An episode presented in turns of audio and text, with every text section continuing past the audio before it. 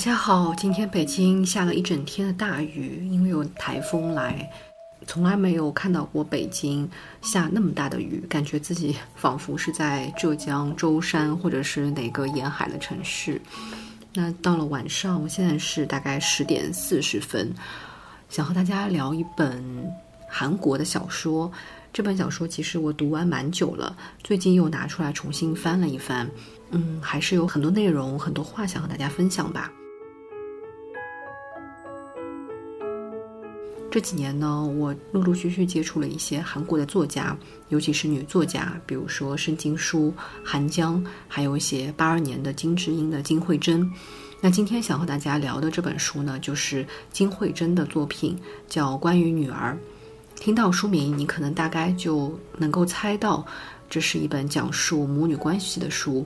那没错，的确，它的主题就是讲了一个母亲和一个女儿怎么样去面对他们俩之间的冲突分歧，还有尝试互相理解的这么一个过程。有关家庭的故事呢，嗯，我们发现其实很多时候焦点会发生在父亲的身上，比如说会描述辛苦的父亲、晚年失去力量的父亲、权威的父亲，或者是父子之间的斗争。但是好像很少描述母女之间的关系，母女之间的一些分歧。这本书呢，它就是刻画了一个很传统保守的韩国母亲，其实也是非常典型的一个东亚母亲。她呢曾经是一名教师，为了更好的照顾女儿，陪伴她的成长，她就从这个教师的这样一个固定的、稳定的工作当中离开了。做了非常多的零工，比如说培训班的辅导老师、幼儿园巴士的驾驶员，还有保险推销员，还有机构餐厅的员工等等。你会发现，他在这一生都在不停的工作，养活自己，养活女儿，然后试图在工作当中去寻找到自己的一些存在的价值。在这个故事出现的时候，他是在一个疗养院，也就是老人院里面担任护工的这样一个角色，这样的一个职业背景。这本小说有两条故事线，一条故事线呢，就是发生在这个母亲和女儿之间。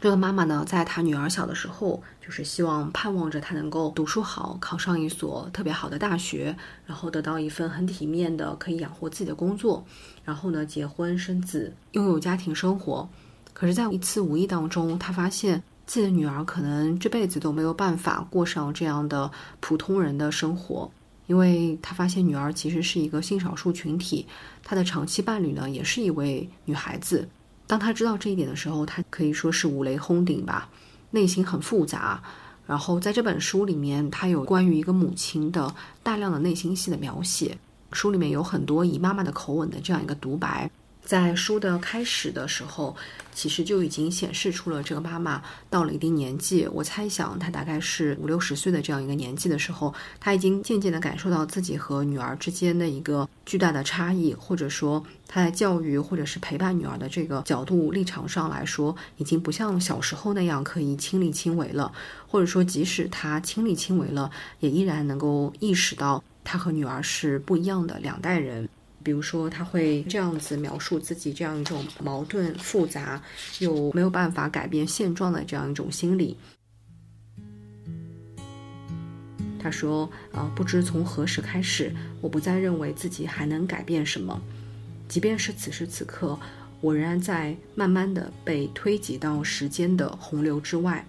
如果过度的想去改变什么，就必须有付出非常可观的代价的觉悟。”即便有了此等觉悟，能改变的事情仍然微乎其微。不管是好是坏，必须接受这一切归于自己。基于自己的选择而变成自己身上一部分的事物，这些即是现在的我。你会发现，他不时的流露出的这样一种无力感。可是，在故事的进程不断的推进的这个过程当中，妈妈还是依然没有放弃，尝试着去理解女儿，或者是理解他们这一代人在性取向上的一个选择。他会不断的去追问自己，到底现在他和女儿应该要什么样的关系？女儿现在人生出现了这样一个重大的选择上，让他感到非常惊讶的一个情况的时候，他应该要怎么样去面对？或者说他怎么样去和女儿相处，去处理他和女儿，还有他和女儿的女朋友，呃伴侣之间的这样一个非同寻常的不一般的关系。然后他有一段内心独白，还挺有意思的，想和大家再念一段。他说：“曾经认为妈妈的孩子就等同于全世界的孩子，像块海绵般的将我所说的话能够完全的吸收并且成长的孩子，只要我说好或者不好，就会以我的标准去认定的孩子，会说自己做错了，随即折返到我期望的位置上的孩子。如今孩子已经从我身旁赶超，走得远远的了，即便我手持藤条，摆出再凶的表情，也无济于事。”女儿的世界已经离我太远，女儿再也不会回到我的怀抱里。也许这都是我的错。嗯，通过这段独白，你会发现这个母亲她的心理非常的矛盾。一方面，他是有很多的疑虑的，因为他无法相信、无法想象一个女人怎么样会去爱上另外一个女人，因为他自己就是一个正常的传统的家庭出身，然后自己也生儿育女，和一个男人在一起，所以他无法想象两个女人在一起要怎么样的去生活。看起来好像是在谴责一个不那么听话的女儿，觉得女儿的世界离他已经很遥远了，好像再也不会像小时候一样依偎在自己的怀抱里了。但其实呢，他是在自我怀疑、自责。他觉得，我作为一个妈妈，是不是在孩子的成长过程当中做错了什么，才会导致孩子偏离主流的轨迹，走到一条少有人走，而且看起来好像是很危险、很小众的这样一条道路上去？对女儿的这样一个不一样的选择，他觉得自己一时之间丧失了语言。呃，一方面他想保留自己曾经对于女儿过上生儿育女这样一个很普通、很传统的家庭生活的一种期待，但是渐渐的他又觉得这种期待现在看起来好像是一个不现实的野心了。女儿应该是不可能再回到这样一个传统的家庭模式当中去了。所以他在小说里面，这个母亲在很多地方都能够表现出，她一方面是不理解女儿的选择，但另外一方面呢，她又不想放弃去理解女儿，去接纳女儿。所以这样一种矛盾心理是贯穿了整个小说的故事的推进。一方面呢，他会觉得说，我会对女儿的这样一种爱依然没有停止，然后我也没有对女儿的这种陪伴、成长和期待死心，我还是希望女儿能够照着自己的想象的一个路径去走。但另外一方面，他又知道可能是不太可能的一件事情了，或者说要让自己放下这样一种野心或者是 妄想，就是女儿已经走到了和他截然不同的道路上面去，他做母亲的也只能去接受这一点。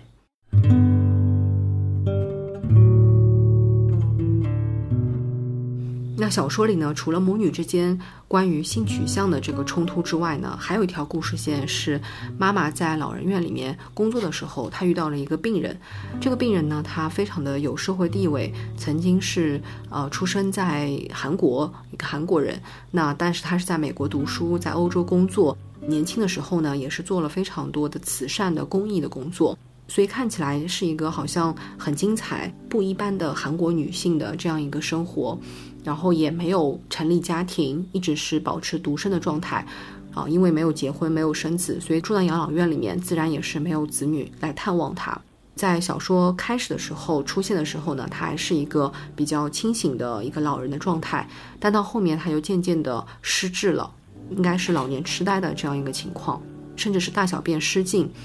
然后这位妈妈在养老院里面看到这个养老院长，从一开始啊觉得哇，我的这个养老院里面有了一个名人、名女性的一个存在，好像是为养老院增光添彩了。然后到后面开始各种的嫌弃她，因为她大小便失禁了，照顾她需要花费更多的精力，还有照护的成本，你要不停的给她换尿布啊，然后进行一系列的护理啊等等，就是非常现实又残酷的一个养老环境。妈妈在这个老人的身上，这个老人叫珍嘛，在这个珍身上呢，她联想到自己的女儿也是一个不一般的韩国女性，没有走传统的家庭的路线，那未来是不是也会像这位珍一样，啊，孤独终老，被抛弃在养老院的这样一个命运？那在信奉家庭主义的社会里面，人们大部分、绝大多数还是相信异性之间的关系，然后相信男女之间形成一个绑定才是非常稳固的。那故事里的妈妈呢？她不仅没有办法去接受女儿是一个异类，还有就是她心里面也是没有办法接受她一直以来坚持执着的一种传统家庭结构的一个准则。故事的这个转折点呢，就在于是呃，出于道义和责任感，妈妈呢把这个真这位老人带回家照顾了。这里面有意思的是，这位妈妈其实和女儿她是有相同之处的。她的女儿是一个性少数群体，她会为了自己的这个族群 LGBT 的这样一个族群去发声，做一些性别平等，参与一些公益的活动。妈妈呢，其实也是一个非常，嗯，我觉得是一个很有正义感，然后很有义气的这样一个女性，因为她在养老院里面发现。院方已经把这个老人放弃了，完全是对待他没有那么有尊严的照顾，然后他觉得这个老人很可怜，他就想也是做出了和他女儿同样有义气的这样一个决定，就是决定把这位老人真呢带回家照顾。这是一个非常重要的决定，因为他其实把一个陌生的老年女性带回了家，那女儿呢是把一个对妈妈来说是一个陌生的年轻女性，也就是她的伴侣带回了家生活。那这样一个陌生的女性来到了这个家庭里面之后，就临时组成了一个很特殊的一个家庭之后，竟然就会成为了妈妈靠近女儿、理解女儿的一个重要的契机。但这本小说的结局并不是非常的俗套的大团圆，好像大家都相拥在一起，然后互相理解，然后很热烈的感情这样子的大团圆，而是。还是很赤裸真实的讲述了妈妈和女儿的两代人的一种痛苦，嗯，没有确切的一个共识，因为其实很难有共识。两代人他们所处的生长背景、成长背景、教育背景、家庭背景都是截然不同的。我们每个人每一代人都只能用自己在成长过程当中所习得的知识、经验、阅历、生活的一些体验，来为自己的人生负责，来为自己的人生做决定。那妈妈也是这样子，她也只能通过她的角度去看待这个世界，去和这个世界相处。所以，其实到后面，妈妈和女儿就有一种各自分别的树立在命运的中央。他们并不尝试一定要完完全全互相理解、接纳对方，但是会在某一个时刻，他们其实是默默关照、互相相通的达成理解的一个时刻吧。你要说完全达成理解。嗯，什么叫完全达成理解呢？是不是说妈妈一定要完全接受我们这一代人的生活方式，我们这一代人的工作方式？对他们来说，可能是一件很难的事情吧。比如说，我是一个自由职业者，那我妈妈是一个一辈子都生活在工作在国企里的这样一个女性，那她就会觉得稳定的工作很好。我相信他在心底里面还是希望我能够拥有一份稳定的工作。他觉得这个每月领固定薪水这件事情才是有更加安全感的事情。但是因为他爱我吧，所以他也认识到说，我们这一代人的职业选择并不是他能够左右的。我们这一代人的一些，比如说频繁的跳槽啊等等一些职业的变动，对他们来说都是很巨大的一个变动。嗯，也是在他们这一代人看来是难以承受的这样一个变动，但是我们这一代人呢，却好像甘之若饴，然后对这些事情都非常坦然的去接受，所以事实上。嗯，所谓的达成理解，我自己的概念里面，两代人之间的达成理解，不是让他们互相之间去完全认同、百分之百认同彼此的生活方式，而是认同你是一个什么样的人吧。比如说，你愿意为自己的人生决定、人生选择去负责，那理解的可能性就会往外拓展一些边沿。嗯，我们不要求小孩复制我们自己的人生，呃，不要求小孩理解我的选择。我觉得这也是一种两代人之间彼此的宽容吧。说回小说里面，妈妈呢，其实，在暗地里面，她一直在试图的了解女儿的与众不同，了解女儿所选择的生活是不是处处的充满着麻烦或者是陷阱，而且她会想尽办法的提出心里的疑问。这种迫切提出呃问题的心情，让我觉得读起来非常的感动。因为很少有看到说一个妈妈，她会尝试着去思考，说出她自己的不同意的理由，她不同意的一个心理变化。我们通常站在小贝的角度，妈妈都会以一种可能通知的方式告诉你这件事情我不认可，啊，你做的这个事情我是不同意的。但是其实我们可能很少知道他这个不同意背后的一二三的理由是什么。这是这本书让我觉得很可贵的地方。她完全是一个母亲的角度视角，然后同时也是一个女性的角度，她在尝试着去理解另外一个女性。女儿和妈妈之间是有密切的情感和血缘上的一个连接的，但是她还是愿意一个把自己抽离出来的一个身份去看待女儿的一个人生选择。书里面有这样一个妈妈的内心的独白，她说：“我必须一问再问，直到身心俱疲而已。因为女儿是我的孩子，我终究还是知道，也必须知道不可。至少我不想当个逃跑的父母，不想因回避和犹豫而失去女儿。虽然女儿呢已经成年，但是在妈妈心里面依然是一个需要去看护的一个孩子。”从这段话里面，你会发现，只要女儿需要，妈妈就会毫不回避自己作为母亲的责任。本质上呢，是害怕女儿，呃，会所谓的误入歧途，会命运下场很悲惨。但是其实母女之间的距离正在被因为尝试去理解这个动作而越来越拉近。小时候那种亲密无间，其实更多时候我觉得是一种生理上的依赖，心理上的依赖是我们慢慢的累积到从一岁、两岁、三岁，一直到我们成年之后，那种心理上的依赖才会层层的递进。当我们发现我们和妈妈之间的处理工作、爱情、婚姻的关系的时候，发现分歧的时候，我们要怎么样去处理这个问题？我觉得不是说去强迫妈妈一定要接受我们，而是我们要明白，妈妈和我们也终究是不同的两个女性，不同世代的两个女性。所以这里面妈妈的这种反思是很可贵的。一方面，她是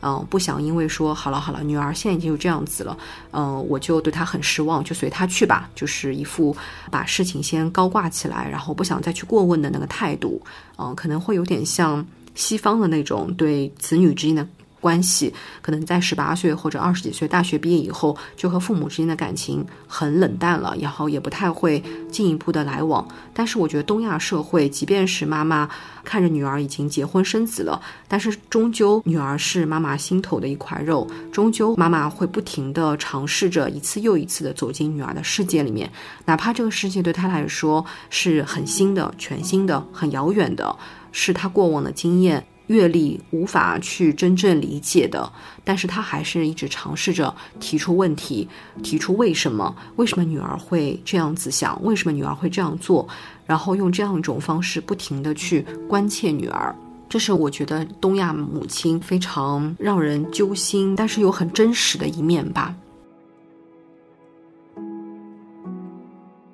我曾经有一个朋友，他跟我说，他很困扰的一点是他和妈妈之间没有办法非常的亲密，因为在他小时候，他妈妈的工作很忙碌，没有太多的时间陪他。然后在很长一段时间，他是和家里的老人、姥姥、姥爷这样生活在一起的。他妈妈呢是在呃另外一个城市工作打拼、闯事业。然后等到他真的长大以后，在和妈妈团聚的时候，其实错过了那种心理上母女之间彼此依赖、生理依赖、心理依赖的那个阶段。他们之间更多谈论的不是柴米油盐，或者是日常的嘘寒问暖的关心，而是会交流工作。就是他的工作当中碰到了什么问题，然后他会跟女儿讲。那女儿在工作当中碰到了什么问题，也会向妈妈一个比较有工作经验、很资深的这样一个专业人士去寻求一些建议或者是答案。但是他会发现，他和妈妈之间很难交流感情。我当时和他说的是，我觉得母女关系其实是有很多种的。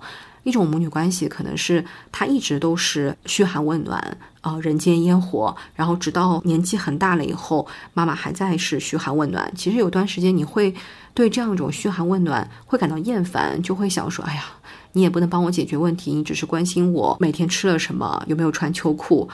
啊，好像是一种很肤浅、很浅薄，然后很琐碎的这种一种询问，这样一种很浅层的这种感情。”